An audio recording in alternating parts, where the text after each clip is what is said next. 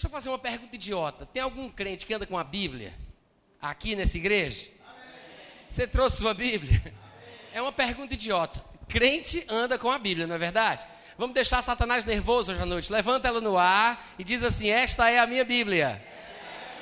Eu sou o que ela diz que eu sou. Tenho o que ela diz que eu tenho. Posso o que ela diz que eu posso. Neste momento, vou receber a viva eterna, imutável palavra de Deus. Meu coração está aberto, minha mente está alerta, e nunca mais serei o mesmo. Nunca, nunca, nunca. Uh, glória! Em nome de Jesus. Olha só, gente, o o pessoal pediu para avisar que se vocês quiserem beber água, por favor, não saiam, não chamem ninguém para trazer água para vocês, aguentem até o final, quando acabar o culto vocês vão beber, tá? Era só esse aviso que eu tinha para dar. Bom, quem não esteve presente aqui ontem à noite, levanta a mão. Quem não veio, nem ontem nem, nem sexta, quem não veio nenhum dos dois dias, levanta a mão aí, só para eu ter uma noção. Vocês ali, mais algumas pessoas aqui, tá bom. Eu acredito que o restante do povo que não levantou a mão ou é muito tímido, ou realmente esteve aqui ontem ou antes de ontem. Nós estamos falando sobre a infância de Satanás, não é isso? Claro que não, né, gente? Isso nem existe.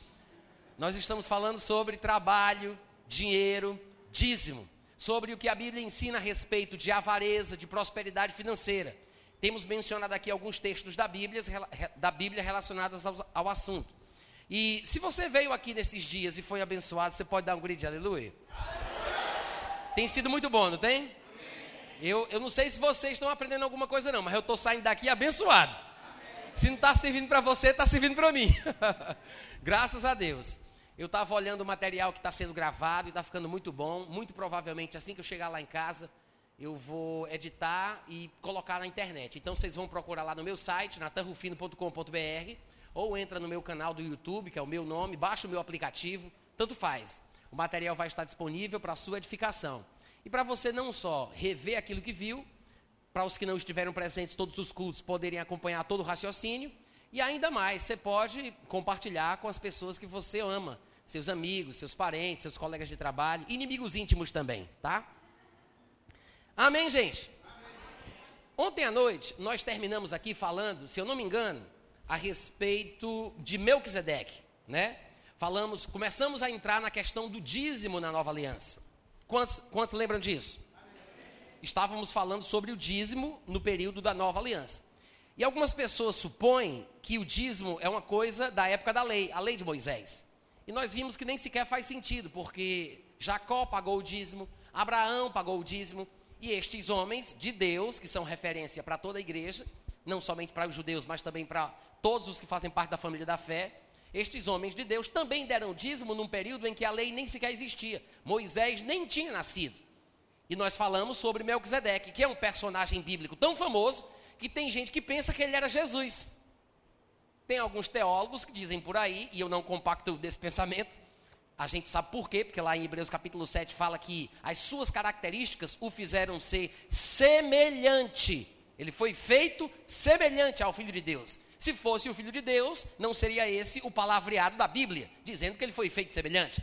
Diria que ele era o Filho de Deus. Amém, gente?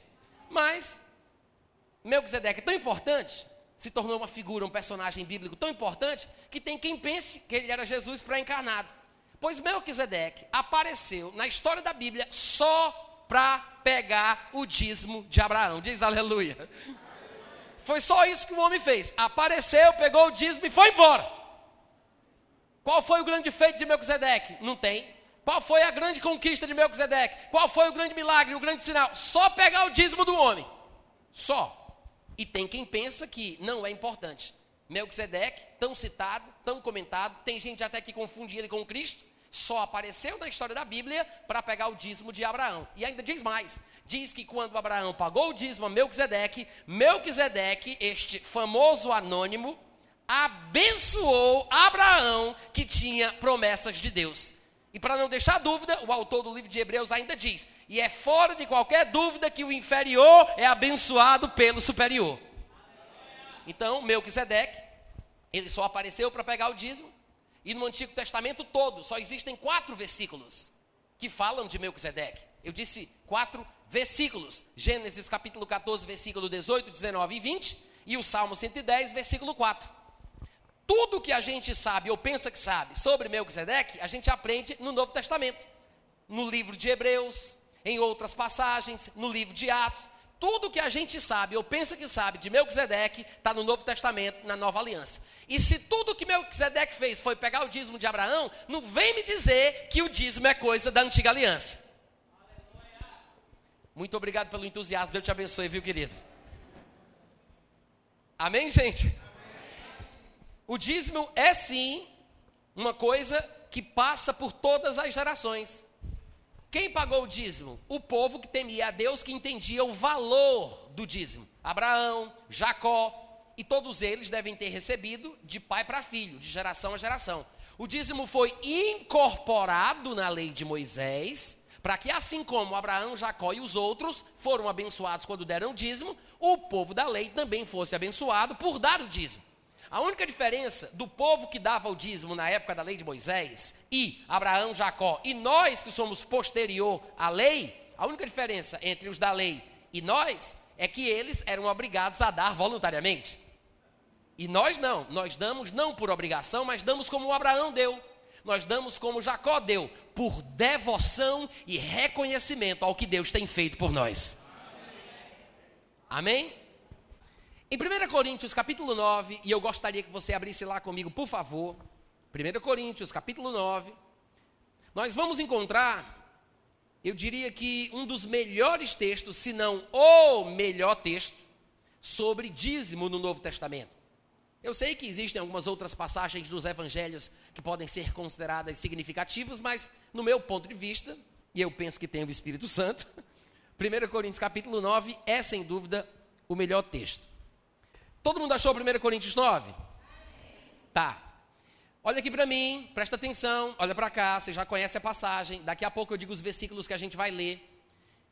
Olha para mim, tá? Presta atenção. Eu quero que vocês observem os argumentos que o Espírito Santo traz através deste vaso que vos fala. 1 Coríntios 9, do versículo 1 em diante, a gente não vai ler agora, não vamos ler, por favor, se concentra aqui. É uma defesa de Paulo, uma defesa apaixonada, emocionante.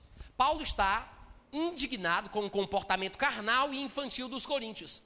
E a gente percebe isso, é o tom que Paulo emprega em toda a primeira carta aos coríntios.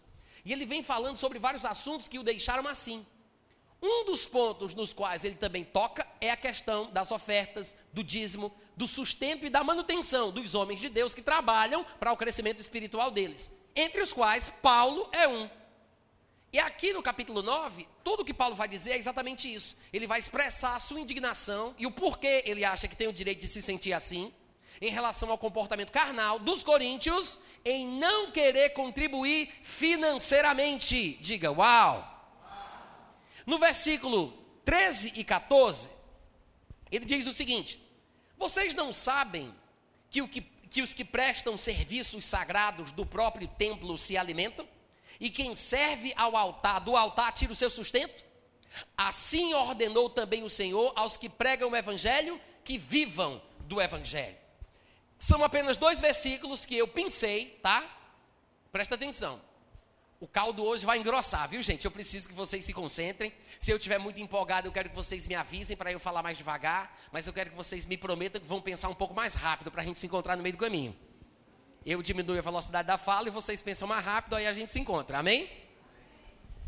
Esses dois versículos que eu pensei, versículo 13 versículo 14, Paulo está falando sobre a justificativa da entrega do dízimo por parte dos coríntios e a justificativa do recebimento do dízimo por parte de Paulo ou dos ministros que pregam o evangelho em tempo integral. E aí se inclui apóstolo, profeta, evangelista, pastor e mestre. Sabemos disso porque Jesus Cristo treinou alguns homens para estarem com ele, para os enviar a pregar e para exercerem a autoridade de expelir demônios. Está escrito lá em Marcos capítulo 3. Então, aqui Paulo faz uma revelação de uma coisa que Jesus Cristo disse quando treinava os seus discípulos, que posteriormente virariam apóstolos.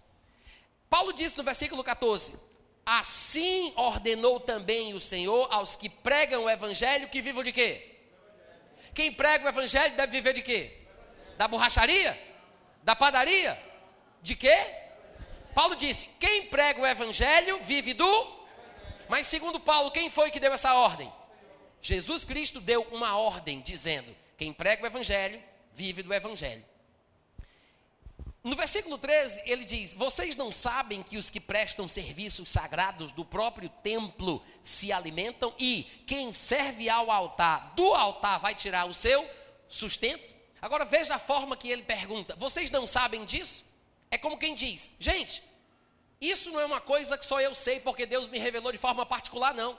É um conhecimento de domínio público.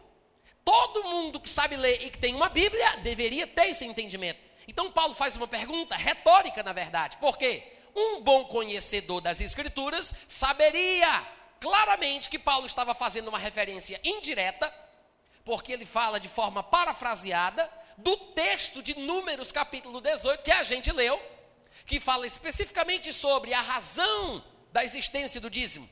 Qual a função do dízimo? Para quem o dízimo era entregue?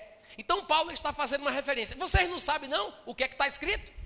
Vocês não sabem que os que prestam serviços sagrados do próprio templo se alimentam e quem serve ao altar do altar tira o seu sustento? Vocês não sabem disso não? Por que, que ele pergunta se eles não sabem? Porque qualquer pessoa que tinha uma Bíblia ou acesso às Escrituras deveria ter passado por Números 18. Como eu sei que alguns de vocês talvez não lembrem do que está escrito lá, ainda que tenhamos lido ontem à noite, e como eu sei também que alguns de vocês estão presentes apenas hoje e não viram o que a gente leu, eu gostaria de fazer a gentileza de ler novamente com vocês Números capítulo 18. Por favor, rapidinho, vamos lá. Números 18, a partir do versículo 21. Eu acredito que todo mundo aqui sabe que esse não é o único texto das Escrituras do Antigo Testamento que falam sobre o dízimo, a razão de ser do dízimo, por que, que o dízimo existe, etc, etc. Eu tenho certeza, olha aqui para mim, não vale esse mim não, hein, gente? Olha a covardia, olha para cá. Eu tenho certeza que todo mundo sabe que tem muitas outras passagens. Vocês sabem disso? Todo mundo aqui entende que tem muito mais texto falando de dízimo no Antigo Testamento? Amém. Mas eu creio particularmente que Números 18, do versículo 21 ao versículo 26, não é para ler agora, me acompanha. É provavelmente o texto mais esclarecedor e que faz ligação direta com 1 Coríntios 9, 13, 14, que acabamos de ler. Observa bem, versículo 21. Ele diz: Aos filhos de Levi, obviamente que é Deus falando por meio do homem de Deus, aos filhos de Levi, dei todos os dízimos em Israel por herança pelo serviço que prestam. Serviço da tenda da congregação. No versículo 22 ele diz: E nunca mais os filhos de Israel se chegarão à tenda da congregação para que não levem sobre si o pecado e morram. 23. Mas os levitas farão o serviço da tenda da congregação e responderão por suas faltas. Estatuto perpétuo é este para todas as vossas gerações. E não terão eles, os levitas, nenhuma herança no meio dos filhos de Israel. Por quê? Não terão herança. Porque os dízimos dos filhos de Israel, que apresentam ao Senhor em oferta, dei-os por herança aos levitas. Porquanto eu, eu lhes disse: no meio dos filhos de Israel, nenhuma herança tereis. Disse o Senhor mais a Moisés: Também falarás aos levitas e lhes dirás: Quando receberdes os dízimos da parte dos filhos de Israel, que vos dei por herança, deles apresentareis uma oferta ao Senhor, o dízimo dos dízimos. Amém, gente? Aqui tem, esse texto contém vários pontos importantes. Cinco vezes, eu disse cinco vezes, ele fala sobre a herança. Cinco vezes ele menciona a herança dos trabalhadores daquela dispensação, eram os ministros daquele período por causa do serviço que prestariam na tenda da congregação. Cinco vezes ele fala da herança. Olha só que coisa interessante. Duas vezes, aliás, três vezes, ele fala do serviço que eles haveriam de prestar, em razão do qual eles receberiam a herança. E duas vezes eles falam que o dízimo deve ser dado em forma de oferta, ou seja, mesmo que fosse na lei, eles eram obrigados a dar voluntariamente. Mesmo na época da lei, o dízimo é mencionado como sendo, duas vezes, é mencionado como sendo uma oferta. No versículo 21 ele diz: Dei todos os dízimos em Israel por herança. Primeira vez que ele fala que é uma herança. No versículo 23, no finalzinho do 23, ele diz: E não terão eles nenhuma herança no meio dos filhos de Israel. Por quê? Versículo 24: Porque os dízimos dos filhos de Israel que apresentam ao Senhor em oferta, dei-os por herança aos levitas, porquanto eu lhes disse: no meio dos filhos de Israel, nenhuma herança tereis. Então, os dízimos seria, seriam a herança. E no versículo 26 ele diz: Também falarás aos levitas, quando receberdes os dízimos da parte dos filhos de Israel, que vos dei por herança. Cinco vezes ele menciona que o dízimo é uma herança, que os levitas, os ministros do Antigo Testamento, teriam uma herança. Três vezes ele fala que a justificativa da herança estava no serviço que prestavam. Versículo 21. Todos os dízimos em Israel, dei todos os dízimos em Israel por herança pelo serviço que prestam. Você pode repetir? Pelo serviço que prestam? Só mais uma vez, por favor. Só para decorar. Pelo serviço que prestam. E ele diz: serviço da tenda da congregação. Essa expressão serviço da tenda da congregação é uma forma de se referir ao tipo de atividade que eles desempenhavam nesta época, nesta ocasião, nesta dispensação. Obviamente que ao longo da história de Israel, o tipo de serviço que era prestado pelos ministros foi mudando de acordo com a estrutura social da situação do povo de Deus. Amém, gente? Amém. E quando chega no versículo 23, ele diz: Mas os levitas farão o serviço da tenda da congregação. Cinco vezes ele cita a palavra herança. Olha para cá, gente, que é mais negócio. Se concentra aqui. Cinco vezes ele menciona a palavra herança. Três vezes ele menciona a palavra serviço. E duas vezes ele diz que o dízimo deve ser uma oferta. Versículo 24. Porque os dízimos dos filhos de Israel que apresentam ao Senhor em. Só os vivos, por favor, sem tumulto. Versículo 24: Porque os dízimos dos filhos de Israel que apresentam ao Senhor, como gente? Em oferta. No versículo 26, ele diz: Também dirás aos filhos de Israel, dirás aos levitas, quando receberdes os dízimos da parte dos filhos de Israel, que vos dei por herança, deles apresentareis o quê? Apresentareis o quê? Dois pontos: o dízimo. O dízimo dos dízimos. Então, tanto o dízimo que viria das outras tribos. Não, tira ele daí, gente. Pessoal. Hã? Espera aí, tá? Só um minutinho, viu? Olha só, presta atenção, vamos retomar. O que a gente viu aqui foi o seguinte: Números capítulo 18, do versículo 21 ao 26, nós temos instruções objetivas, bem objetivas e diretas a respeito do funcionamento do dízimo. Cinco vezes Deus diz bem claramente que o dízimo tem que ser uma herança ele menciona o conceito de herança. Para quem? Para aqueles que haveriam de desempenhar um serviço. Por causa do serviço que os levitas prestariam na tenda da congregação, eles teriam uma herança. Outra herança eles não poderiam ter. Tanto é que, em meio às citações da herança, Deus diz: nenhuma herança tereis. O que significa? Eles só poderiam contar com as ofertas, os dízimos das outras tribos para se manterem. Eles não poderiam ter qualquer outra fonte de sustento, porque Deus queria que eles confiassem na generosidade do povo de Deus. É esse texto que Paulo vai citar em 1 Coríntios 9. Se você leu bem, se você não entendeu bem a leitura, depois, quando chegar em casa, leia novamente. Números 18, do 21 ao 26. Leia novamente, leia com calma, quantas vezes você quiser. Mas se você prestar bem atenção, quando chega lá em 1 Coríntios 9, e eu quero voltar para lá com vocês, você vai ver que Paulo está fazendo o que eu chamo de uma citação indireta ou direta, mas de forma parafraseada. Paulo coloca nas suas palavras o que todo mundo sabe que está escrito em Números 18. É por isso que ele diz: Vocês não sabem, não? É como quem diz: Vocês não leram, não? Vocês não têm Bíblia, não? Não sabeis. 1 Coríntios 9, 13 não sabeis vós que os que, olha a expressão aí, gente, os que prestam serviços sagrados do próprio templo se alimentam? Aqui ele menciona templo, mas naquela época lá era apenas uma tenda da congregação. Mas faz o mesmo efeito. É onde o povo se reúne para receber de Deus. Amém, gente? Então Paulo diz: vocês não sabem por quê? Porque estava escrito em Números, capítulo 18, como a gente leu. E não é o único texto que fala isso.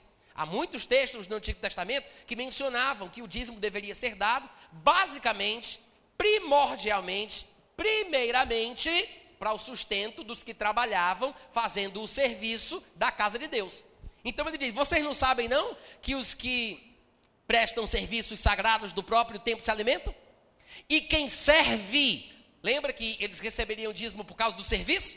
E quem serve ao altar é do altar que vai ter que tirar o seu sustento?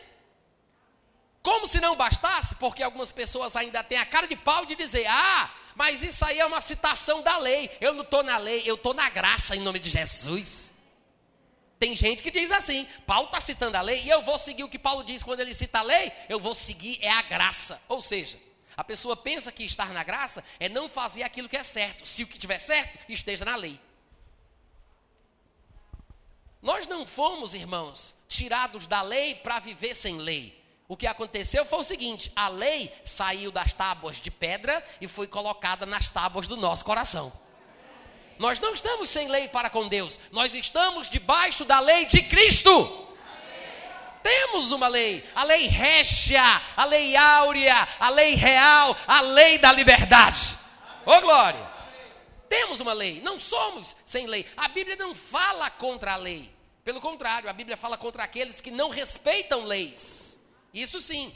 Eu sei que a lei de Moisés se cumpriu na crucificação, no dia que Jesus foi pendurado na cruz, lá em Jerusalém. A lei de Moisés se cumpriu, se consumou ali. E nós estamos em uma nova aliança que é baseada em promessas superiores.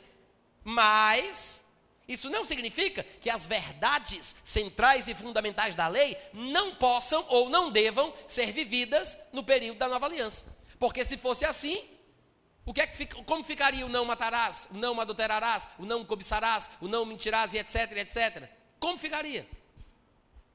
Os irmãos entendem o que eu estou falando? Então Paulo está citando a lei, mas como Paulo está citando, já basta, já deveria bastar, melhor dizendo. Por quê? Porque toda escritura é inspirada por Deus e útil para ensinar, educar, corrigir e repreender. Ou seja, o que Paulo escreveu o versículo 13 e o versículo 14, que faz parte das Escrituras, são úteis para me ensinar sobre o dízimo. São úteis, versículos úteis. Ah, eu não quero a lei, não. Eu não gosto desse negócio de número, não. Pois fique com 1 Coríntios. O Novo Testamento está pode? Quantos creem no Novo Testamento aqui? Então pronto, crente. Fica com o Novo Testamento. Paulo, no Novo Testamento, está falando sobre o dízimo do mesmo jeito que ele era falado lá, no período da lei. Por quê? Porque na cabeça de Paulo, para Paulo, o significado do dízimo, a razão de existir o dízimo, continuava valendo no período do Novo Testamento. Podia ter mudado uma coisa ou outra, a forma, a liturgia, mas o significado do porquê o povo dá o dízimo e do porquê tem gente que recebe, continuava do mesmo jeito. Como se não bastasse a declaração feita por Paulo a respeito da lei, ele diz: assim como está escrito na lei, assim como está em Deuteronômio, em número 18, assim ordenou também o Senhor que aqueles que pregam o evangelho vivam do evangelho. Não, gente, dá um aleluia mais forte, pelo amor de Deus. Paulo disse: está escrito na lei que o dízimo deve ser para aqueles que fazem o serviço do templo, aqueles que prestam serviços sagrados do próprio templo devem se alimentar, e os que servem ao altar do altar devem tirar o seu sustento. Aí ele diz: Mas assim também foi o que Jesus ordenou. Ou seja, não só a lei diz isso, mas assim também Jesus deu a ordem. Ô oh, glória! Significa isso? Significa que, se você não quer dar o dízimo ou não dá o dízimo porque você acha que é coisa da lei, então dê o dízimo porque Paulo escreveu no Novo Testamento. Mas se você ainda não quer dar o dízimo, mesmo que Paulo tenha escrito no Novo Testamento, Deu dízimo porque Jesus também ordenou a mesma coisa. Amém, irmãos? Agora, eu quero ler alguns versículos com vocês do Novo Testamento que mostram claramente esse princípio espiritual. Um homem de Deus, uma mulher de Deus, pessoas a quem Deus separa para desempenhar uma determinada atividade ministerial, um serviço que vai ser prestado na congregação dos santos. Deus separa alguém e essa pessoa que ministra coisas espirituais na vida do povo deve receber em troca bens materiais. Eu sei que é uma troca injusta, porque os bens materiais são infinitamente inferiores aos valores espirituais, mas Deus quis que fosse assim. Mas você vai ver que este mesmo princípio se repete em diversos lugares. E eu, de propósito, só vou citar textos do Novo Testamento que fazem menção a esta verdade. Por exemplo, no primeiro, em 1 Coríntios, no capítulo 9, ainda no capítulo 9, no versículo 11, Paulo diz: Se nós vos semeamos as coisas espirituais, será muito recolhermos de vós bens materiais? Gente, é uma pergunta. Qual seria a resposta? Olha a pergunta que ele faz. Se nós, os ministros, vos semeamos coisas espirituais, será muito receber de vocês, recolher de vocês bens materiais? É um absurdo isso? Hein, gente? O que é que vocês acham? A pergunta de Paulo é: não é um absurdo, é uma troca justa se nós vos semeamos coisas espirituais, é um absurdo a gente recolher bens materiais? A resposta implícita é não. Em Romanos capítulo 15, no versículo 26 e 27, novamente Paulo diz o seguinte: Romanos 15, 26 e 27. Paulo diz: Porque aprove a Macedônia e a Acaia levantar uma coleta em benefício dos pobres dentre os santos que vivem em Jerusalém. E ele diz: isto, essa oferta para os pobres de Jerusalém, judeus, tá, gente? Os, os judeus pobres, ele diz: Isto lhes pareceu bem, e mesmo lhes são devedores. Paulo está dizendo que os irmãos da Macedônia e da Acaia são devedores aos santos pobres de Jerusalém. Olha só, são devedores. Por que, Paulo? Da onde é que Paulo tirou esse raciocínio? O que o leva a pensar assim? Ele diz: porque se os gentios têm sido participantes dos valores espirituais dos judeus, porque a salvação vem dos judeus, aí ele diz: devem, ele não diz que eles são devedores, então ele explica: devem também servi-los com bens materiais. Oh, aleluia! Paulo está repetindo o mesmo princípio, mostrando o seguinte: que os irmãos da igreja da Macedônia, da igreja da Acaia se sentiam devedores dos santos que estavam em Jerusalém. Os irmãos estavam passando necessidade, passando fome, eram pobres, estavam carentes. E a Bíblia diz, Paulo diz, que eles se sentiam devedores. Por quê? Porque se os gentios crentes das igrejas da Macedônia e da Acaia eram participantes dos valores espirituais dos judeus, eles também deveriam servir aos judeus com bens materiais. É a mesma troca, é o que Paulo perguntou no versículo 11 do capítulo 9 de 1 Coríntios. É a mesma coisa. Semeamos coisas espirituais, recolhemos bens materiais.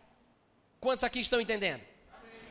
A mesma coisa aparece novamente em Gálatas capítulo 6, versículo 5 e versículo 11.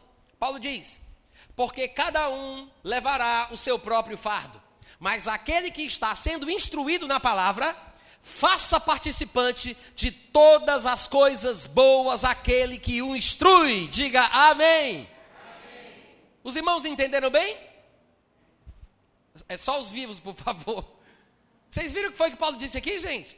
Paulo disse: cada um levará o seu próprio fardo. Ou seja, cada um cuidará da sua própria vida e enfrentará suas próprias dificuldades. Porém, mas aquele que está sendo instruído na palavra, faça participante de todas as coisas boas aquele que o instrui. Irmãos, eu acho isso aqui muito justo. Por quê? Porque eu acho que toda pessoa que é abençoada por alguém, principalmente um crente que nasceu de novo e tem o Espírito Santo em seu coração, eu acho que qualquer pessoa abençoada por alguém se sente inspirada a abençoar aquele que te abençoa. É normal.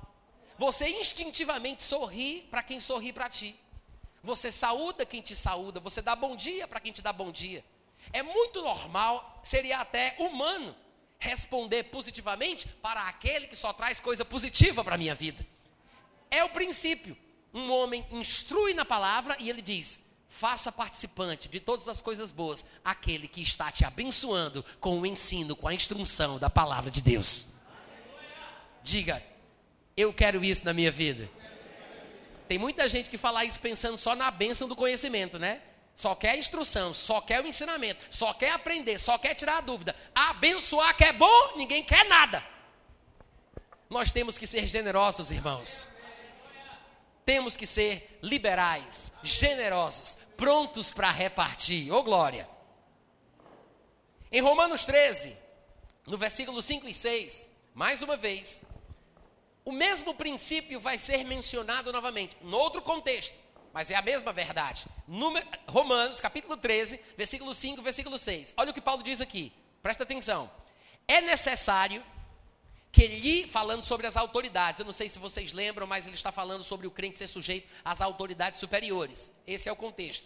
Aí ele diz, no versículo 5: é necessário que os crentes estejam sujeitos às autoridades, não somente por causa do temor da punição, mas também por dever de. Dever de quê, gente? Consciência. Versículo 6. Por esse motivo, por causa da consciência, põe a mão na consciência aí, crente. Olha o que ele diz. Por causa da consciência, por esse motivo, também pagais tributos, impostos às autoridades. Por quê? porque são ministros de Deus, atendendo constantemente a este serviço. Olha só, Paulo, presta bem atenção à explicação que eu vou dar. Paulo pega um princípio bíblico que a gente já aprendeu onde se encontra, número capítulo, Números capítulo 18. Esse princípio de que os ministros de Deus prestam serviço e devem receber alguma coisa em troca como herança. Eles não podem se envolver em qualquer atividade profissional paralela que comprometa a qualidade do serviço que prestam. Então Deus proíbe que eles tenham qualquer outra herança. E eles devem confiar no que Deus há de fazer por eles através do que são, dos que são abençoados pela administração deles. Paulo pega esse princípio, aí diz: quer saber? É exatamente por isso que a gente deve pagar tributo àqueles que estão em posição de liderança. Por quê? Ele diz: porque são ministros de Deus. Eu sei, gente, que existem autoridades que são corruptas. E é uma, é uma pena, é uma tristeza isso. Infeliz é a nação cujo presidente, cujo rei, cujas autoridades são corruptas. É uma, é uma tristeza. E eu não estou dizendo aqui, e Paulo não quis dizer isso, que nós devemos apoiar e incentivar, inclusive os corruptos. Não é isso que ele quer dizer. Mas no padrão divino, num mundo perfeito, se o povo seguisse os princípios da palavra, Deus é um Deus de ordem, porque Deus não é Deus de confusão. Então, a estrutura de ordem, de hierarquia, que visa a realização de um bem comum numa determinada sociedade, a estrutura de ordem vem de Deus. Então, as autoridades que ocupam posição de liderança deveriam promover a paz e o bem-estar das sociedades que eles lideram. Então, neste aspecto, pela posição que ocupam, são considerados por Paulo como ministros de Deus. E porque podem ser considerados como ministros, é que Paulo justifica dizendo: é por isso que a gente dá imposto, tributo, a gente paga, a gente oferta. Por quê? Porque são ministros de Deus, atendendo constantemente a um, um serviço específico. Então você vê que na cabeça de Paulo é bíblico pagar tributo, porque estamos pagando, porque eles são ministros. O que nos mostra que Paulo acreditava que os ministros do evangelho deveriam receber de acordo com o que a palavra de Deus ensina. Faça participante de todas as coisas boas aquele que te instrui na palavra. Seria muito nós darmos para vocês coisas espirituais e recolhermos bens materiais? Vocês não sabem que aquele que presta serviço sagrado do próprio templo deve se alimentar, que é do templo que ele vai tirar o seu sustento? Jesus ordenou a mesma coisa, que é aquele que prega o evangelho, viva do evangelho. Aí eu pergunto, aí eu pergunto, se Jesus, se Jesus deu a ordem para que aquele que prega o evangelho viva do evangelho. Eu pergunto: Jesus vivia aquilo que ele pregava? Não, diz aí para mim, Jesus praticava aquilo que ele pregava, gente? Se Jesus disse, quem pregar o evangelho vai viver do evangelho, será que ele não faria o que ele recomendou? Será que Jesus também não vivia do evangelho que ele pregava? Com certeza sim, gente. Se Jesus, se Jesus vivia o que ele pregava e ele ordenou que quem, quem vai pregar o evangelho deve viver do evangelho, então deve ter um ponto na vida dele onde ele largou a marcenaria para viver do evangelho. Para viver do ministério, para viver da obra. Com certeza. Por que, que você acha que ele tinha uma bolsa? Hein, gente? Era para receber a maçã dos alunos que querem dar uma coisa boa para o professor? Para receber maçã? Como é que Jesus ia sustentar 12 homens barbados? Alguns deles até sogra tinha. Como é que Jesus ia sustentar aqueles discípulos que os tirou das suas profissões com maçã, com uva e com abacate?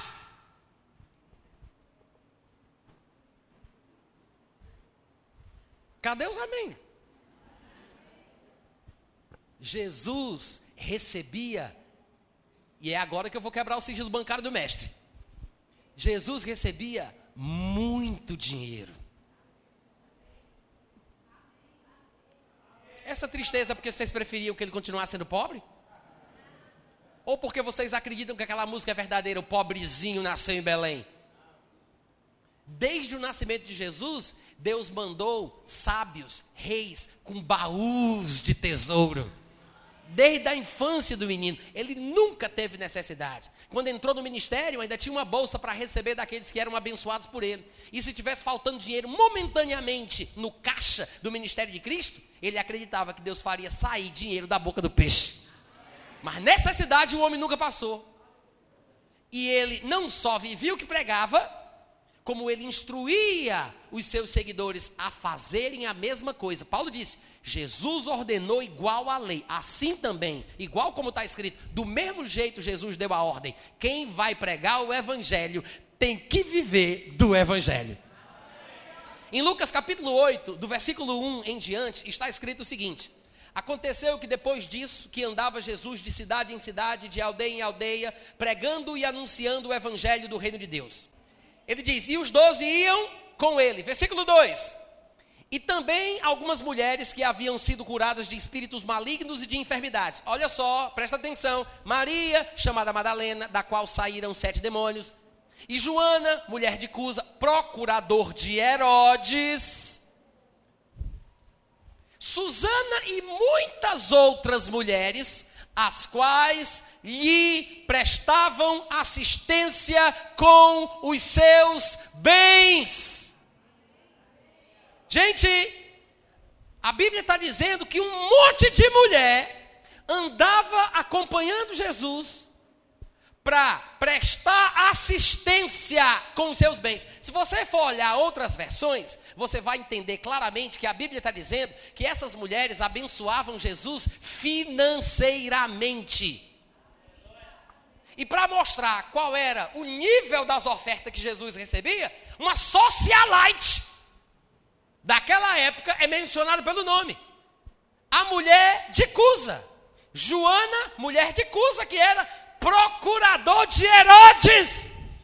Tu pensa que o homem recebia pouco? Alô? Procurador, de, é creme de la creme. O top, a nata. Sabe o que, é que essas mulheres faziam? Abençoavam Jesus liberalmente. E se não tivesse gente abençoando Jesus, se não tivesse, Jesus não teria condição de ir de cidade em cidade, de aldeia em aldeia e levar os doze com ele. Sabe por que essas portas estão abertas? Por causa dos dizimistas e dos ofertantes fiéis que nós temos nesta congregação. Se não fosse o dizimista, se não fosse o ofertante, se não fosse o crente liberal, aquele que é generoso, se não fosse esse, essa igreja não existia, essa pregação de hoje à noite não estaria sendo feita, nós nem sequer teríamos tido condição de viajar lá da Paraíba para cá. Porque tudo que a gente faz na terra, mesmo que seja alguma coisa para Deus, é preciso dinheiro. E alguém poderia pensar: por que, que Deus não manda dinheiro do céu? Porque seria nota falsa. Tem que ter um número de série reconhecido pelo governo do lugar onde você está. Deus não vai fazer falsificação, ele não pode mandar do céu. Ele tem que tirar do bolso daqueles que dizem que são crentes, que são fiéis e que vão contribuir com aqueles que estão abençoando a sua vida espiritualmente. Amém, Amém irmãos? Amém. Nós temos que ser generosos. Nós temos que investir no reino, na obra. E eu não estou dizendo que é para você dar, porque eu garanto que você vai receber cem vezes mais. Eu não estou garantindo isso, não, viu? Você tem que dar porque você é crente, porque você nasceu de novo, porque você tem uma nova natureza, porque você está recebendo. Participa. Ah, Natan, eu não vou receber nada de volta, não? Pode até ser que receba, mas se você vai dar para receber, esquece. Nem dá, criatura, nem vale a pena. Quer receber o dinheiro de volta? Vai investir na bolsa. Vai emprestar com juros. Vai fazer alguma coisa lá no mundo. Se você está na igreja e quer ofertar na igreja, não dê para receber, porque se você dá para receber, você já perdeu o sentido da própria doação. Dê porque você ama a obra, porque você está sendo abençoado e você quer ser participante do crescimento do reino porque você acredita no que Deus está fazendo, porque você quer patrocinar o avivamento de Dias Dávila, você quer virar essa cabeça, você quer virar essa cidade de cabeça para cima. Amém, Amém gente? Amém. Faça isso. Aí, se a gente fosse contar, vamos analisar mais ou menos quanto é que Jesus Cristo tinha, né? Vamos aqui calcular assim mais ou menos por baixo. Se é que a gente pode fazer isso. Para para pensar. Gente, Jesus tirou 12 homens das suas profissões para andar com ele. Jesus tinha que ter condição de sustentar os 12. 12 homens, mais Jesus dá quanto? Vamos lá, gente. 12 mais 1 é quanto? Se a pergunta estiver difícil, eu vou facilitar. 1 mais 12 é quanto? 13 homens. Vamos colocar aqui um exemplo para a gente imaginar quanto é que Jesus Cristo tinha mais ou menos. Tá? Vamos supor que Jesus Cristo gastasse 10 reais. Não, 10 reais é muito pouco. Vamos colocar 10 dólares. Vocês permitem que eu coloque 10, 10 dólares no exemplo aqui que eu estou querendo citar? Alguém se escandaliza só porque dólar, o dólar é mais caro? Ou você prefere que Jesus passe fome? Porque no meu exemplo eu vou falar sobre comida. Posso colocar 10 dólares para Jesus tomar o café da manhã, almoçar e jantar? Por favor, só os que concordam. 10 dólares para tomar o café da manhã, almoçar e jantar. É muito? Mas tem muito crente que acha que é suficiente, porque pastor tem que viver pobre e humilde. Porque pensa que humildade é sinônimo de pobreza. E nem percebe que tem muita gente que não tem dinheiro, que é avarento e é cobiçoso. E tem muito rico que é crente, que é liberal e é generoso. Humildade não tem nada a ver com pobreza. Mas tem muita gente que pensa assim: tá, eu vou deixar 10 dólares para Jesus tomar o café da manhã, almoçar e jantar. Que é pouco. Jesus está passando fome no meu exemplo por causa da sua, da sua mesquinhez. Tá, mas não é só Jesus, é Jesus e mais 13. 13 vezes 10 dá quanto? 13 vezes 10? 130 dólares por dia para tomar o café da manhã, almoçar e jantar. Tá, mas são 30 dias a despesa mensal de qualquer pessoa, de qualquer ministério. 30 dias. 30 vezes 130 dá quanto? Hum? 3.900 dólares. Os irmãos se escandalizam se eu, arredondar para 4 mil? Se alguém se escandaliza, por favor, levante sua mão. Nós queremos orar por você. Posso colocar 4 mil dólares para Jesus tomar o café da manhã, almoçar e jantar? Ninguém está inserindo aqui dinheiro que ele costumava dar para os pobres, imposto que ele pagava de vez em quando quando era cobrado, comida que ele comprava para os outros, ou outras coisas que ele precisou fazer. Estamos colocando só café da manhã, almoço e janta para ele para os doze. Só de comida, só de comida, Jesus gastava 4 mil dólares por mês, só de comida. Colocando, nos termos de hoje, passando fome. O dólar está quanto? Quatro reais.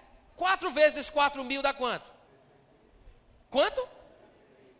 Eu tenho certeza que quando alguns de vocês soubessem da contabilidade do ministério de Jesus, que ele gastava 16 mil só com comida, muita gente já tinha ido congregar na igreja de Judas.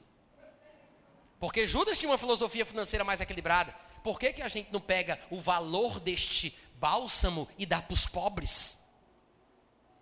né? Porque Judas não desperdiçava. Então, provavelmente tem muito crente que ia se congregar com Judas. Então, o que é que a gente aprendeu aqui? Que Jesus, irmãos, não andava com escassez de dinheiro, ele tinha recurso, ele tinha uma bolsa. Gente que tinha grana, abençoados por Jesus, abençoavam o seu ministério, mantinham as portas do seu ministério abertas. E é isso que a gente precisa, que as pessoas que são abençoadas possam abençoar também. Como Paulo diria, que as pessoas que são instruídas façam participantes de todas as coisas boas aqueles que os instruem. Amém, gente? Se tivesse só umas cinco moedinhas dentro daquele saco, se Judas tirasse duas, dava para perceber. Quando tem pouco, tira uma, dá para notar. Sabe por que, que Judas roubou, roubou, roubou e nunca ninguém viu? Tanto é que no dia da ceia, está lá Judas com a bolsa e Jesus fala: O que tens para fazer, vai e faz depressa. Judas saiu e o povo pensava: Ah, vai ver que ele foi dar alguma esmola para os pobres. Ou então ele foi comprar alguma coisa para a festa. Por quê? Porque Jesus vivia mandando Judas fazer alguma coisa com o dinheiro que estava na bolsa, que Jesus recebia das ofertas. Sempre Jesus mandava Judas fazer alguma coisa. Quando Jesus disse o que tens para fazer, vai e faz depressa. Quando ele saiu, o povo pensou: ah, foi comprar alguma coisa, foi dar para os pobres até aquele momento da ceia, um pouco antes de Jesus ser preso, Judas ainda estava com a bolsa. Sabe por quê? Porque ninguém tinha feito a contabilidade, ninguém tinha percebido ainda que ele era ladrão. Mas depois que descobriram tudo, aí toda a vida que vão escrever o evangelho, quando cita o nome de Judas, que era ladrão, que foi quem traiu Jesus. Porque eles descobriram depois. Mas por que não dava para perceber? Porque tinha muito, gente. Só dá para roubar quando tem muito. Eu sei que os irmãos não querem dizer amém para não se comprometer, mas é verdade. Amém, gente? É verdade. Eu não estou dizendo que você vai fazer isso, mas você sabe. Principalmente aqueles que vieram do mundo, né? Que precisavam roubar dinheiro dos pais para poder tomar sorvete, alguma coisa. Que tem muito adolescente que se converteu e foi salvo, graças a Deus. Mas é assim que funciona. Judas roubava, ninguém percebia e ele ficou com a bolsa até Jesus ser preso. Mas isso mostra que Jesus tinha muito dinheiro. Irmãos, eu não sei por que as pessoas se escandalizam quando se fala sobre dinheiro na igreja. Alguém poderia dizer, é porque tem muito pastor ladrão. Tem, é verdade. Mas não é porque o ladrão rouba, não é porque o pastor rouba que você vai roubar. Não é porque o pastor é carnal que você tem que ser também né? Se você infelizmente está numa igreja onde você está enfrentando problemas dessa natureza, meu irmão, para você não parar de ofertar por causa do erro dele, vá procurar um lugar onde tem um homem uma mulher de Deus em que você confia, onde você pode depositar o dinheiro. Agora, não vai deixar de contribuir com o avanço do reino, porque você sabe que o pastor da sua igreja rouba. Deus vai prestar conta com eles. Mas eu vou dizer uma coisa: Deus vai prestar conta contigo. Se você fizer uma coisa errada, porque você soube que outra pessoa também está fazendo. Alô? Eu quero que você abra comigo em 1 Timóteo capítulo 5. 1 Timóteo capítulo 5, no versículo 17. 1 Timóteo 5, 17. Na verdade, olha só, no versículo 16, ele diz assim: Se alguma crente tem viúvas em sua família, socorra-as. Socorrer em que sentido, hein, gente? No sentido financeiro de sustentar, abrigar, dar moradia, etc. Coisas desta vida. Ele diz: se alguém tem viúva, se alguma mulher crente tem viúva em sua família, socorras e não fique sobrecarregada financeiramente a igreja. Aí ele diz: para que esta, para que a igreja possa socorrer as que verdadeiramente não têm ninguém, as viúvas que são realmente desamparadas, ou seja, são viúvas de verdade, porque não tem mais ninguém na família que possa ajudá-las depois da morte do marido. Então, Paulo está dizendo isso numa época, numa sociedade em que as mulheres não tinham profissão, não tinham trabalho. A realidade dessa época é totalmente diferente da realidade de hoje. Então, Paulo, preocupado na situação das mulheres que perderam seus maridos, que eram aqueles que sustentavam lá. Então, Paulo diz: Ó, como a igreja tem dinheiro, a gente até poderia ajudar, porque a igreja tem que ter dinheiro. É isso que está implícito aqui. Mas Paulo diz: para a igreja não ficar sobrecarregada financeiramente, que os familiares que ainda estão vivos cuidem da viúva da família. Nada mais justo. Por que Paulo diz isso? Porque a igreja não pode se apoiar financeiramente no dinheiro que entra na igreja para suprir as suas necessidades. Senão vai desandar as coisas, existem outras prioridades. Em alguns momentos a igreja vai dar assistência, vai ajudar, mas Paulo diz: para que a igreja não seja sobrecarregada, que os familiares resolvam os problemas dos crentes que estão na igreja, passando por alguma necessidade financeira nesse momento. No versículo seguinte, falando ainda de dinheiro, ele não foge do contexto, mas agora ele fala sobre a questão do ministério. Aí ele diz: devem ser considerados merecedores de dobrados honorários. Honorário aqui é salário, viu? É remuneração devem ser considerados merecedores de dobrados honorários os presbíteros que presidem bem, com especialidade os que se afadigam na palavra e no ensino, pois a escritura declara: não amordasses a boca do boi, não amordasses o boi quando pisa o grão, e ainda o trabalhador, falando do presbítero, do pastor, o trabalhador é digno do seu salário. Então, como o assunto aqui envolve dinheiro, o que é que Paulo faz? Ele fala das viúvas e depois fala da remuneração pastoral, ministerial. Mas veja que coisa interessante. Paulo diz: sejam considerados merecedores de dobrados honorários. Dobrado honorário. Os pastores ou presbíteros, ministros que presidem bem, com especialidade aqueles que se afadigam na palavra para depois poderem ensinar. Façam participantes de toda coisa boa aqueles que te instruem na palavra. É o mesmo princípio. Semeia coisa espiritual e colhe bens materiais. Então Paulo diz: devem ser considerados merecedores. E ainda tem gente que diz: ah, mas pastor não merece. E por que, que a Bíblia diz que merece? Devem ser considerados merecedores. Amém, gente? Alguém poderia dizer: ah, mas tem pastor que não merece. De fato, mas tem pastor que merece. Tem uns que merecem, tem uns que não merecem. Aqui a Bíblia diz que devem ser considerados merecedores os pastores que presidem bem, com especialidade, aqueles que se importam, se interessam, se desgastam, se afadigam no estudo para poder ensinar a palavra. Se você não tem essa consideração, se você não considera merecedor, meu irmão, então o problema está em você e você precisa tratar isso no seu coração. Porque Paulo está mostrando aqui que existe sim uma relação de ministração espiritual e recebimento de salário natural, remuneração natural, bem material, devem ser considerados merecedores de dobrados honorários. Ou seja, não é a média do que os outros estão recebendo, não. Porque quem se dedica mais, merece mais. Aí Paulo diz: para aqueles que merecem, dá o dobro. Porque Paulo liderava, juntamente com alguns irmãos, uma grande organização ministerial. Ele viajava pelo mundo antigo e levantava ministros, presbíteros em vários lugares onde ele ia. E Paulo dando recomendações a Timóteo para que Timóteo organizasse as coisas na área onde Timóteo tinha sido colocado por Paulo, ele diz: como deve ser escolhido, como deve ser remunerado, quem merece mais, quem não merece tanto. Essa é a cabeça de Paulo, que escreveu dois terços do Novo Testamento. Se você discorda, faça o que você quiser, mas se você quer que o seu coração se alinhe cada vez mais com a palavra, abra sua mente, abra o seu coração e deixe a escritura lavar você. Às vezes o problema é por causa do nosso conceito carnal. O nosso conceito carnal, né? Ninguém se incomoda, por exemplo, que um, um professor de universidade receba bem. Ainda que, infelizmente, no Brasil, o professor não tenha o respeito e a honra que merece. Infelizmente. Mas tem quem concorde que um professor de universidade receba bem. Tem quem concorde que um psicólogo, um psiquiatra receba bem. Tem quem concorde que um músico, um artista receba bem. Mas se um pastor receber bem, o pessoal diz é ladrão.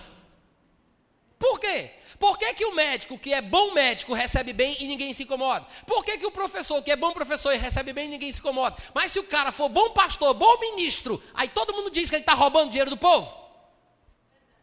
Eu estou pregando muito bem hoje à noite. Cadê os amigos, aleluia?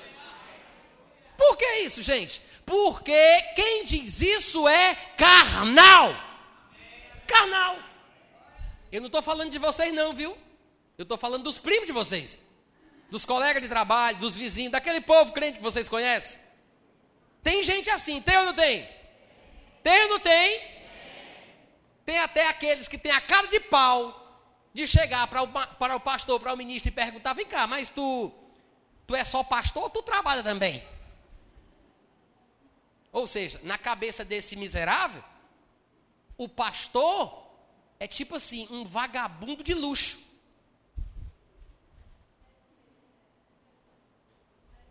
Hum? Tem, eu não estou falando de vocês não, tá gente? Relaxa, pode sorrir. Tem, tem ou não tem gente assim? Tem gente assim. Mas aqui no texto, olha o que ele diz. Devem ser considerados merecedores de dobrados honorários, com especialidade aqueles que se afadigam na palavra e no ensino, porque a Escritura declara: não amordace a boca do boi quando pisa o grão. E ainda tem mais.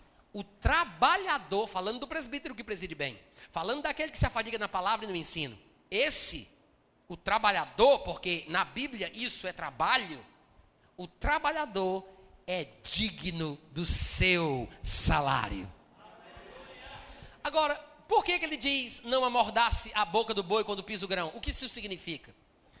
Na verdade, como eles tinham uma sociedade agrícola muito forte e o trabalho rural era bem presente na sociedade, na cultura do povo judeu, e em alguns lugares também, até hoje em dia, pessoas têm mais conhecimento disso do que outras. Você sabe que os donos do campo que vai ser arado, que usam os animais para ajudar nesse trabalho, às vezes são mesquinhos demais. E ele está levando um animal lá, que vem puxando aquilo, todo o seu empenho, com todo o esforço. E às vezes o animal para cansado, para virar a cabeça, para morder uma espiga, para morder um pouco da planta. Ele quer comer porque está cansado. Aí o, o, proprietário, suvina, miserável, mão de vaca, porque ele não quer que o boi coma a plantação dele, ele coloca um saco na boca do boi. Ele amarra, amordaça a boca do boi. Para o coitadinho do boi não virar para comer enquanto trabalha para ele. Olha o miserável. Aí Deus usa isso como figura para dizer o seguinte, porque está escrito: não amarre a boca do boi quando ele estiver pisando o grão para você. Só que lá em 1 Coríntios, no capítulo 9, Paulo fala exatamente dessa mesma coisa. No capítulo 9, no versículo 8, 1 Coríntios 9, versículo 8, olha o que ele diz. Porventura eu falo isso como homem, ou não diz também a lei? Porque na lei de Moisés está escrito: Não atarás a boca ao boi quando pisa o grão. É ou não é o mesmo texto de 1, Coríntios, de 1 Timóteo 5,17? Não é a mesma coisa, gente? É ou não? É a mesma coisa. Então aqui Paulo diz: Está escrito na lei de Moisés: Não atarás a boca ao boi quando pisa o grão. Aí ele faz uma pergunta Presta atenção. Ele faz uma pergunta logo em seguida. Acaso, versículo 9, é com bois que Deus se preocupa? Será que é com boi que Deus está preocupado, gente? Deus está preocupado é com boi? Paulo diz, com certeza não é com boi. Aí ele fala, certo que é por nós que isso do boi está escrito. Porque o que lavra cumpre fazê-lo com esperança. O que pisa o grão faça na esperança de receber a parte que lhe é devida. Se nós vos semeamos coisas espirituais, será muito recolhermos de vós bens materiais. Versículo 7. Quem jamais vai à guerra à sua própria custa? Quem planta a vinha e não come do seu fruto? Quem apacenta um rebanho e não se alimenta do leite do rebanho? Versículo 6. Ou será que só eu e Barnabé não tenho o direito de deixar de trabalhar? Paulo está indignado pela carnalidade dos coríntios que queriam desculpa para não abençoar o pastor financeiramente.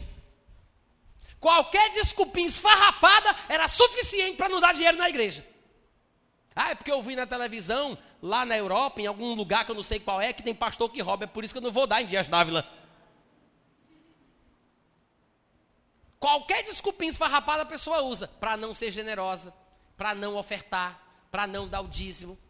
Tem gente que usa textos da Bíblia para explicar por que, que ela não é dizimista, porque ela acha que está certa.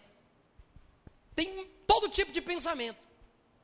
Mas aqui a Bíblia diz, claro, esses argumentos aqui de Paulo do capítulo 9, gente, são irrefutáveis. Existe remuneração salarial, existe remuneração para o pessoal que trabalha no ministério, para os pastores, para os ministros. A Bíblia ensina isso. Em vários textos no Novo Testamento, nós encontramos a mesma verdade.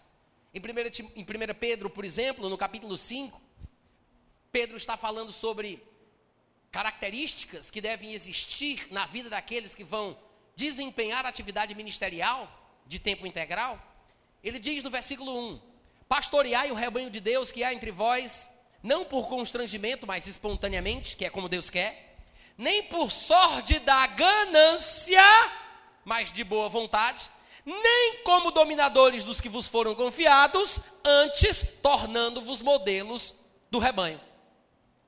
Todo mundo ouviu? Pedro fala três coisas positivas e três coisas negativas. Três coisas que os pastores devem evitar e três coisas que os pastores devem ter ou viver em sua vida ministerial. Ele diz que os que vão pastorear o rebanho de Deus não podem fazer isso porque estão sendo constrangidos por superiores ou por outras pessoas. Que tem que ser uma coisa espontânea tem que vir de dentro. Se o cara está no ministério, se ele virou pastor porque o vô pediu, a avó pediu, a mãe pediu, o supervisor mandou, o pai obrigou, esqueça. Não pode haver trabalho ministerial por, por constrangimento. Tem que ser de uma forma espontânea, tem que sair do coração daquele que está no ministério.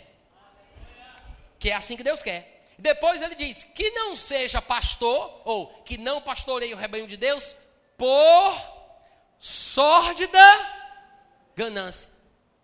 Aí ele fala, mas de boa vontade. Sabe o que significa isso? É porque Pedro entende que aquele que trabalha no ministério vai ter a oportunidade de receber dinheiro. Se não tivesse dinheiro envolvido, ele não diria, não queira, olha para mim que é mais negócio, hein, gente? Olha para cá. Se não tivesse dinheiro envolvido, Pedro não diria, não queira entrar no ministério pastoral por causa do dinheiro. Não é verdade? Se fosse uma obra que era feita por pessoas que assumiam voto de pobreza, pessoas que não recebiam nada em troca, se não tivesse dinheiro envolvido, Pedro não diria que não seja por causa de ganância. Ou seja, é porque tem dinheiro e Pedro diz que não seja por isso.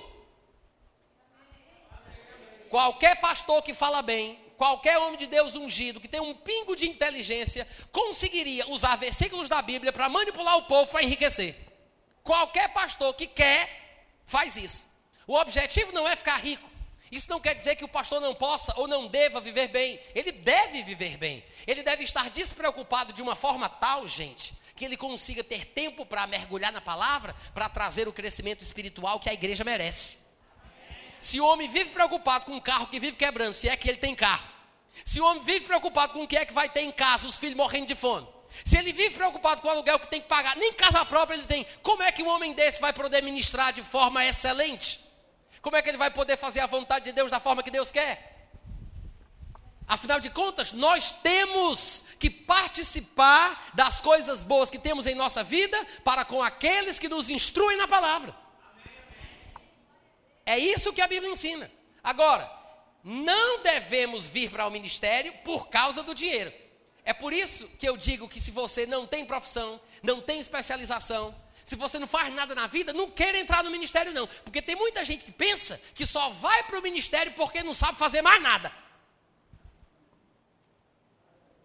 Aí você vem estragar o reino de Deus com a sua vagabundagem, com a sua imperícia, com a sua incapacidade. Deus não chama vagabundos ou irresponsáveis. Deus quer homens e mulheres que sejam exemplo para o corpo de Cristo. Homens de Deus trabalhadores. Amém, gente? E a terceira característica negativa, como vocês viram, é ser dominador, é querer controlar, manipular, se meter nas particularidades da vida pessoal do povo da igreja, que é uma coisa que o pastor não foi chamado para fazer. Ainda que tem muito pastor que pense que tem que se meter em tudo da vida do povo. Se o povo vai viajar, tem que pedir permissão do pastor. Se um rapaz quer casar, o pastor tem que sentir paz. Se a pessoa vai entrar no novo negócio, o pastor tem que ungir o novo negócio. Se a pessoa compra um carro, o pastor tem que orar pelo carro. Gente, pastor nenhum, ministro nenhum foi chamado para se meter na vida particular dos membros da igreja. O que é que o pastor tem que fazer? Ele tem que se tornar modelo do rebanho. Em outras palavras, ele vive a sua vida porque cada um prestará contas de si mesmo diante de Deus. Ele vive a sua vida de forma exemplar e isso que ele faz serve de referência para quem assiste a vida dele. Essa é a função número um do pastor e não carregar o povo da igreja nos braços. É uma tolice. Os pastores quererem visitar todos os membros para poder tomar café e comer bolacha creme crack com eles. Não, eu vou na casa de todos os membros, quero visitar cada um, quero conhecer cada um intimamente, quero ter abertura, quero que todo mundo venha na minha casa. Você vai se desgastar. Enquanto a igreja é pequena, com 1.892 membros, você talvez até consiga. Mas depois que ela crescer, filho, acabou-se, não tem mais. Agora, qual é o padrão bíblico? Viva uma vida exemplar, se torne um modelo e deixe o povo imitar o que você faz. Aí a coisa cresce se multiplica e está num padrão saudável. Sem manipulação, sem domínio, sem uma relação não saudável entre pastores e irmãos na igreja. Quantos estão entendendo o que eu estou falando? Mas eu gostaria de saber se vocês podem me dar pelo menos mais 5 ou 10 minutos para a gente terminar. Quem me dá? 10, 20, 30, 40. Obrigado, é suficiente. Vocês são tão generosos. Amém. Olha só. 1 Coríntios capítulo 9, a partir do versículo 1, não é para ler, olha para cá. A partir do versículo 1, Paulo, como eu já falei para vocês, ele vai expressar a sua defesa. Porque alguns estavam questionando a hombridade de Paulo, a integridade de Paulo. Então Paulo vai, se é que ele precisava disso, né, gente? Vai se defender. Olha que coisa triste. Paulo se expôs ao ridículo de ter que argumentar para justificar por que ele merecia receber alguma coisa. Então Paulo, ele vai aqui expressar o que é bíblico, o que é correto. E graças a Deus por isso, porque nós temos um texto que serve de referência para estas coisas hoje em dia também na igreja. Então ele vai falar muita coisa, algumas delas inclusive a gente já leu. Paulo vai falar muita coisa. Mas muitos desprezam esse texto do capítulo 9 de 1 Coríntios por causa de dois ou três versículos no máximo, que as pessoas não entendem.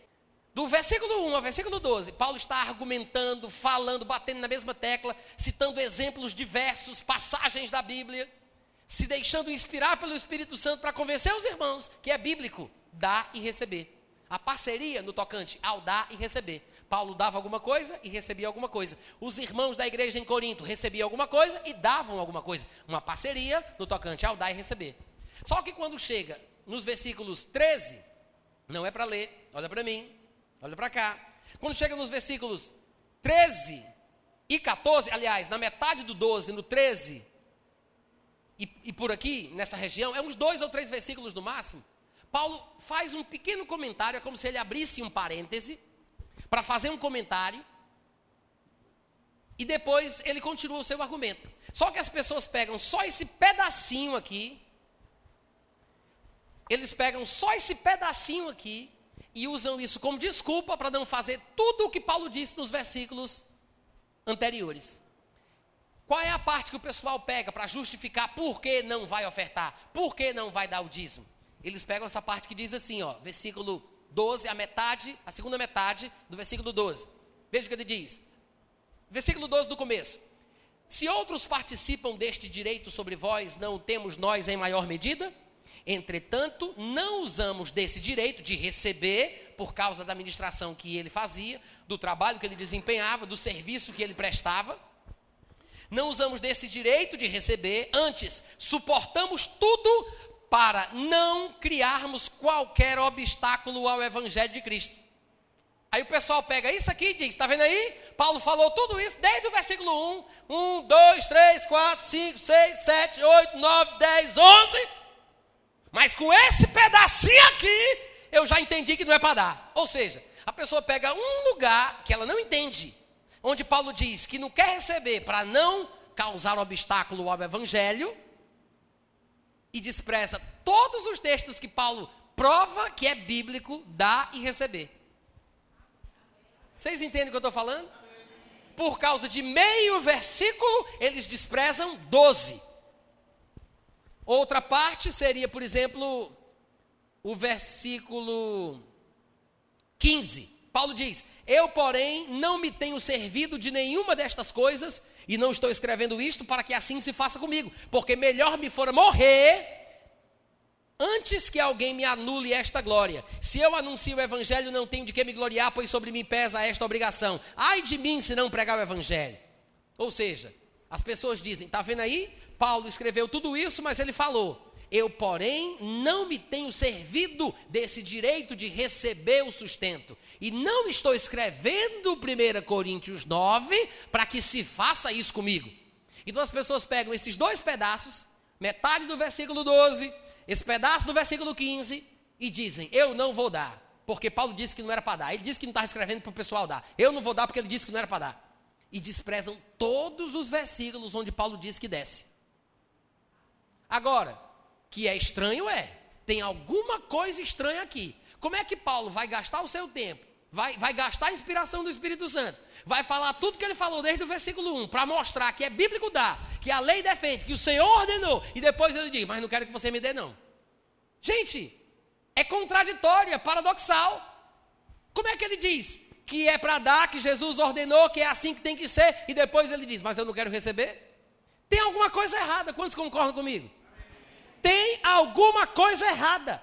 E a gente só entende quando vai ler 2 Coríntios, quando Paulo volta a tocar nesse assunto. Que é por isso que é importante a gente estudar a palavra de Deus como um todo, porque a Bíblia se interpreta a ela mesma. Abre comigo rapidinho em 2 Coríntios, capítulo 11. 2 Coríntios, capítulo 11, do versículo 5 em diante. Paulo vem falando sobre os sofrimentos que ele experimentava, as perseguições, as tribulações, por causa do evangelho, por causa do ministério. Ele tinha se consagrado à obra de Cristo. E ele enfrentava inúmeras dificuldades. Só que os coríntios não honravam Paulo, não consideravam Paulo como um homem de Deus. De fato, vocês devem lembrar que aqui no capítulo 10, no versículo 1, por exemplo, Paulo diz assim: Eu mesmo, Paulo, vos rogo pela mansidão e benignidade de Cristo eu que, na verdade, quando estou presente com vocês, sou humilde, ainda que quando ausente eu seja ousado para convosco, sim, vos rogo que eu não tenha de ser ousado quando eu estiver aí na igreja de vocês, servindo-me daquela firmeza com que eu penso eu devo tratar alguns que nos julgam, nos julgam como se a gente fosse carnal, nos julgam como se andássemos em disposições de mundano proceder. Ou seja, Paulo está dizendo, Olha para cá. Paulo está dizendo: Eu espero que vocês me considerem da forma correta, porque se vocês ficarem me tratando como se fosse carnal, vocês vão ver como é que eu vou tratar vocês. Paulo está dizendo isso. Tem gente na igreja de Corinto que dizia que Paulo andava como um homem carnal, que ele era mundano. Alguns nos julgam como se andássemos em disposições de mundano proceder. E ele explica: embora andamos na carne, nós não militamos segundo a carne, porque as armas da nossa milícia não são carnais, e sim poderosas em Deus. Então Paulo está falando o quê? Que os coríntios não o honravam, não o respeitavam. E no versículo, no capítulo 11, ele diz: Versículo 5, capítulo 11, versículo 5. Olha o que ele diz: Porque suponho em nada ter sido inferior a esses tais apóstolos e embora eu seja falto no falar, não sou no conhecimento, mas em tudo e por todos os modos vos temos feito conhecer isso. Cometi eu porventura, versículo 7. Cometi eu porventura algum pecado pelo fato de viver humildemente para que vocês fossem exaltados? Visto que gratuitamente vos anunciei o evangelho de Deus, ou seja, Paulo está dizendo, aos Coríntios, Paulo está dizendo: Eu preguei para vocês e não recebi nada. Eu pedi alguma coisa de vocês? Eu recebi alguma coisa de vocês? Paulo está dizendo: Eu pequei só porque preguei para vocês de graça? Olha o que ele diz no versículo seguinte. Versículo seguinte, 8. Despojei outras igrejas, recebendo o salário delas, para conseguir para poder servir vocês de graça. Quantos leram o versículo 8? O que foi que Paulo disse? Ele disse: Eu não recebi nada de vocês, preguei para vocês sem receber nada em troca, preguei de graça para vocês, Aí ele fala: Eu precisei despojar outras igrejas, recebendo o salário delas, para que eu pudesse não receber nada de vocês. Ou seja, não é que Paulo não recebesse dinheiro das igrejas, não é que Paulo não fosse sustentado pelas igrejas, ele era, mas ele não queria dos coríntios. Por quê? Porque Paulo queria ensinar uma lição para aqueles carnais. Paulo disse: Eu recebo de qualquer igreja, de vocês eu não quero. Vocês estão dizendo que eu sou carnal? Vocês estão dizendo que eu ando como o mundo anda? Vocês estão dizendo que eu não mereço? Vocês estão dizendo isso? Vocês estão dizendo aquilo? Pois eu vou pregar, eu vou fazer a obra, vou tratar com vocês, mas eu não quero oferta de ninguém dessa igreja. Eu não quero uma ruela furada daqui. O caba macho. O caba macho. Isso eu não quero nada de vocês eu recebo o salário das outras igrejas para poder servir vocês, mas de vocês eu não quero. Diga aleluia. aleluia. E ele continua. No versículo 9 ele diz: E tem mais. Quando eu estava aí na igreja com vocês, na cidade, ao passar privações e ter alguma necessidade, eu não pedi para ninguém da igreja de vocês. E quando eu passei necessidade, ao passar privação, versículo 9, não me fiz pesado a ninguém, pois os irmãos, quando vieram da Macedônia, supriram o que me faltaram. Olha só, ele aceitou a oferta da Macedônia, mas não pediu a ninguém em Corinto. Ele estava em Corinto, estava passando necessidade, mas ele não pediu a ninguém daquela igreja. Ele disse: quando o pessoal da Macedônia veio, eu aceitei, mas daqui eu não quero. E ele continua, veja o que ele diz mais supriram o que me faltava, e em tudo eu me guardei, e vou continuar assim: me guardarei de vos, ó Coríntios, de vos ser pesado. Ou seja, ele recebia das outras igrejas, mas deles, dos coríntios, ele não queria. Versículo 10: A verdade de Cristo está em mim, por isso não me será tirada essa glória nas regiões da Acaia. Ou seja, só com os coríntios é que Paulo estava fazendo isso. É isso que ele está dizendo aqui. E ele continua. Por que razão? É porque eu não amo vocês? Aí ele diz: Deus sabe. Deus sabe. Versículo 12. Mas o que eu faço, porque eu não estou recebendo de vocês, e vou continuar fazendo, olha só, olha a explicação aí.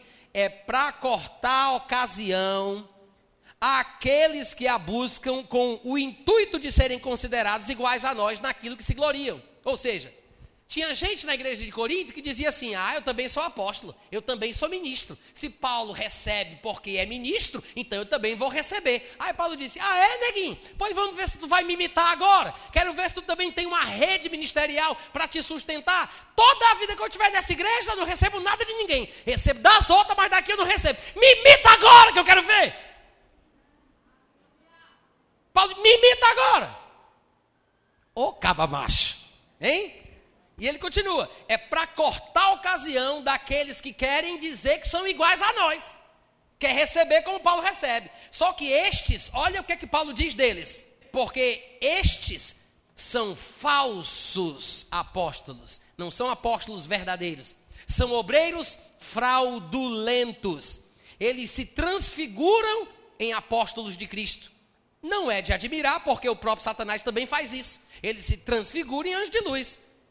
Por isso, não é muito que os seus próprios ministros, Paulo está chamando esse pessoal aqui de ministros diabólicos, os seus próprios ministros, os ministros do diabo. Ele chama de falsos apóstolos, obreiros fraudulentos, ministros diabólicos. Ele diz: eles se transformam em ministros de justiça. O fim deles será segundo as suas obras. Então, gente, o que é que Paulo está fazendo aqui? Ele está dizendo que este povo era um povo carnal, que tinha gente na igreja de Corinto que queria imitar Paulo e por causa disso queria receber o dinheiro do povo também. Aí Paulo, para dar uma lição, em situações extremas é preciso tomar medidas extremas. Aí Paulo disse: Vou cortar. Ô igreja trabalhosa, ô igrejinha carnal. Aí Paulo disse: Não quero oferta mais de ninguém seu ninguém vai me abençoar de ninguém. Toda vida que Paulo ia para Corinto, ele disse: De vocês eu não recebo. Se eu tiver uma necessidade, eu não peço para ninguém. Não vou ser pesado a ninguém dessa congregação. Eu recebo da Macedônia, das outras, mas de vocês eu não recebo. Irmãos, que esse exemplo não seja o da nossa vida. Que nós não nos igualemos à carnalidade dos coríntios. Que essa advertência, que essa repreensão dure de Paulo em 1 Coríntios 9, em 2 Coríntios 11, que isso não seja para a gente também. Que não sejamos assim, carnais, duros, pessoas que não têm liberalidade, que não são generosas, que não estão prontas para repartir. Que não sejamos as pessoas que merecem ouvir estas palavras. Diz amém, criatura. Amém, gente? E para aqueles que perguntam, mas por que Paulo fazia isso? Ele explicou lá em 1 Coríntios 9, 22, ele disse: Fiz-me de fraco para com os fracos, com o fim de ganhar os fracos. Tudo faço por causa do Evangelho. Ele se submetia a situações humilhantes, porque ele queria, de alguma forma, trazer a palavra e instruir o pessoal a respeito da verdade. Amém, gente? Agora, aos que contribuem, aos que são generosos, nós já sabemos o que foi que Paulo disse. Abre lá em Filipenses capítulo 4. Filipenses 4:10. Alegrei-me sobremaneira no Senhor, porque agora uma vez mais renovastes a meu favor o vosso cuidado, o qual também já tinhais antes, mas vos faltava a oportunidade. Digo isto não por causa da pobreza, da necessidade, porque eu aprendi a viver contente em toda e qualquer situação. Hoje, depois de ter aprendido, eu sei estar humilhado, mas também sei ser honrado. De tudo e em todas as circunstâncias já tenho experiência, tanto de fartura como de fome, de abundância e de escassez. Tudo posso naquele que me fortalece. Todavia, ainda que eu tenha aprendido a viver contente e saiba passar por tudo, vocês fizeram bem se associando comigo nas minhas necessidades. Ou seja, gente, o que é que Paulo está querendo dizer com isso? Paulo fez bem como ministro de aprender a viver privado em toda e qualquer situação, na escassez, na abundância não virava ganancioso porque tinha muito e nem ficava murmurador porque tinha pouco. Ele disse: Eu posso passar por qualquer coisa, pela escassez e pela abundância. Eu posso tudo porque Ele me fortalece. Ele disse, Eu aprendi. Paulo fez bem em aprender isso, em viver assim, como ministro. Mas a igreja fez bem em abençoar a vida de Paulo. Uma coisa é o que Paulo fez, outra coisa é o que a igreja fez. Por isso ele diz no versículo 14: Todavia, por mais que eu tenha aprendido a viver contente em toda e qualquer situação, vocês fizeram bem em participar, em se associar comigo nas minhas necessidades, tribulações. Versículo 15. E vocês também sabem, ó Filipenses, que no início do meu ministério, aí tem evangelho, mas ele fala sobre o evangelho que ele pregava, é o início do seu ministério, quando eu parti da Macedônia, nenhuma outra igreja se associou comigo no tocante ao dar e receber, senão unicamente vós outros. Ou seja, os filipenses, desde o início do ministério de Paulo, tinham se associado com ele no tocante ao dar e receber. Os filipenses eram muito abençoados pelo ministério de Paulo, pelos ensinos de Paulo. E os filipenses, de vontade própria, se associaram com ele. Por quê? Paulo dava alguma coisa e agora receberia alguma coisa. Os filipenses recebiam alguma coisa e também dariam alguma coisa. É uma sociedade, é uma parceria no tocante ao dar e receber. Aí ele fala, versículo 16: Porque até para Tessalônica mandastes não somente uma vez, mas duas, o bastante para as minhas necessidades não que eu esteja procurando as ofertas, o sustento, o donativo, a doação, porque o que realmente me interessa é o fruto que aumenta o vosso crédito com Deus. Não é crédito com Paulo, não, viu, gente? Paulo não tinha como retribuir. Mas ele diz: Eu quero que aumente o vosso crédito. Com quem? Com Deus.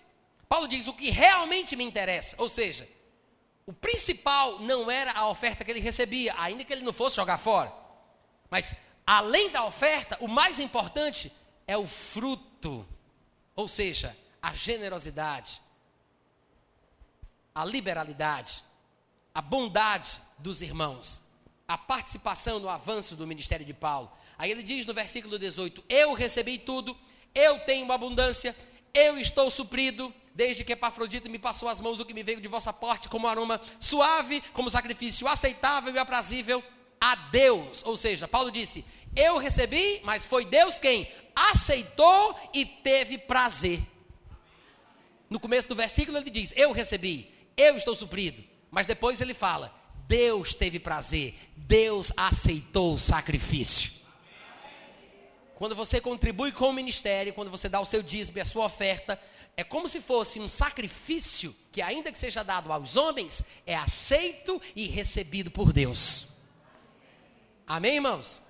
Porque aqui são homens mortais os que recebem dízimos.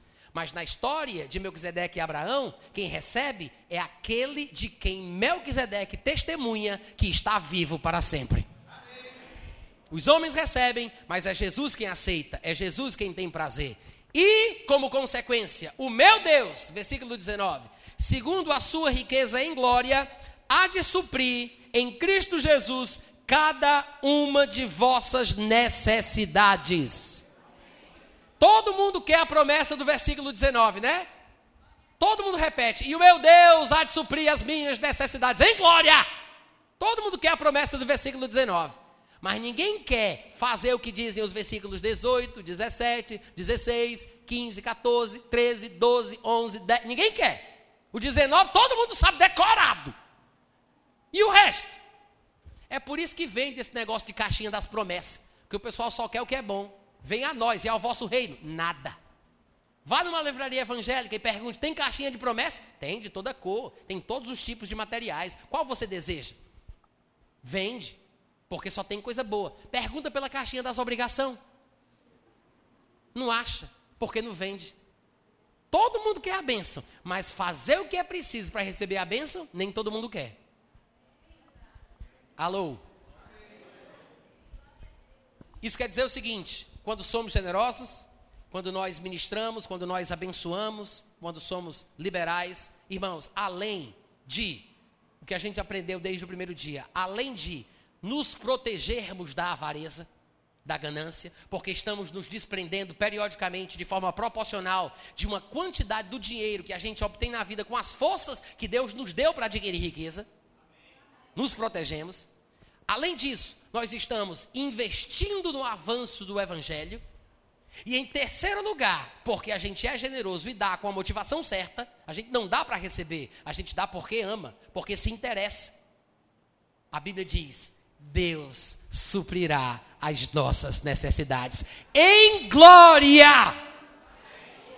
Para encerrar, em Lucas capítulo 5, nós temos o último texto dessa noite. Esse princípio de ser generoso e confiar que Deus supre a necessidade e satisfaz o desejo do coração, irmãos, é bíblico. Não deve ser a motivação pela qual a gente dá. Mas eu posso ter certeza de que se eu faço a minha parte, Deus jamais se ausentaria de fazer a dele. No versículo 1 do capítulo 5 está escrito que aconteceu que ao apertá-lo a multidão para ouvir a palavra de Deus, ou seja, Jesus estava trabalhando, fazendo a obra, ministrando o evangelho. Ele estava então pregando a palavra e a multidão começou a apertar ele. Ele estava junto ao lago de Genezaré e ele viu dois barcos junto à praia do lago, mas os pescadores, havendo desembarcado, lavavam as redes, ou seja, eles estavam no final do expediente se preparando para ir para casa. Tinham trabalhado a noite inteira, a gente já sabe que não tinham pescado nada, estavam lavando as redes para ir embora. É por isso que a Bíblia diz que ele viu os dois barcos, mas os pescadores já estavam desembarcados e lavando as redes. Entretanto, aliás, desculpa, entrando, versículo 3, entrando em um dos barcos que era o de Simão, pediu-lhe que o afastasse um pouco da praia. E assentando-se, ensinava do barco às multidões. A gente não sabe quanto tempo Jesus Cristo ficou aqui pregando do barco de Pedro para as multidões. A gente não sabe. Eu sei que toda pessoa ungida, toda pessoa que tem dons de Deus deve falar muito, porque a Bíblia diz que Paulo na cidade de Atenas era chamado de tagarela, né? Provavelmente Jesus deve ter gastado aqui mais ou menos uma hora e meia, que é mais ou menos o tempo que um bom mestre gasta. Estou puxando sardinha. Estou passando braço para minha sardinha, né? Mas aí Jesus fala, fala, ninguém sabe o tempo, né? Ninguém sabe, são só conjecturas. Depois que Jesus para de falar, ele vai abençoar Pedro. Mas, gente, Pedro ficou lá esperando. O homem tinha trabalhado a noite toda, estava lavando as redes para ir embora, e ele ficou lá esperando. Jesus pegou emprestado o ganha-pão de Pedro para poder continuar pregando a palavra. Quatro. Quando ele acabou de falar, Jesus disse a Simão. Ou seja, não foi Simão, não foi Pedro que disse: Senhor, com licença, o senhor já acabou?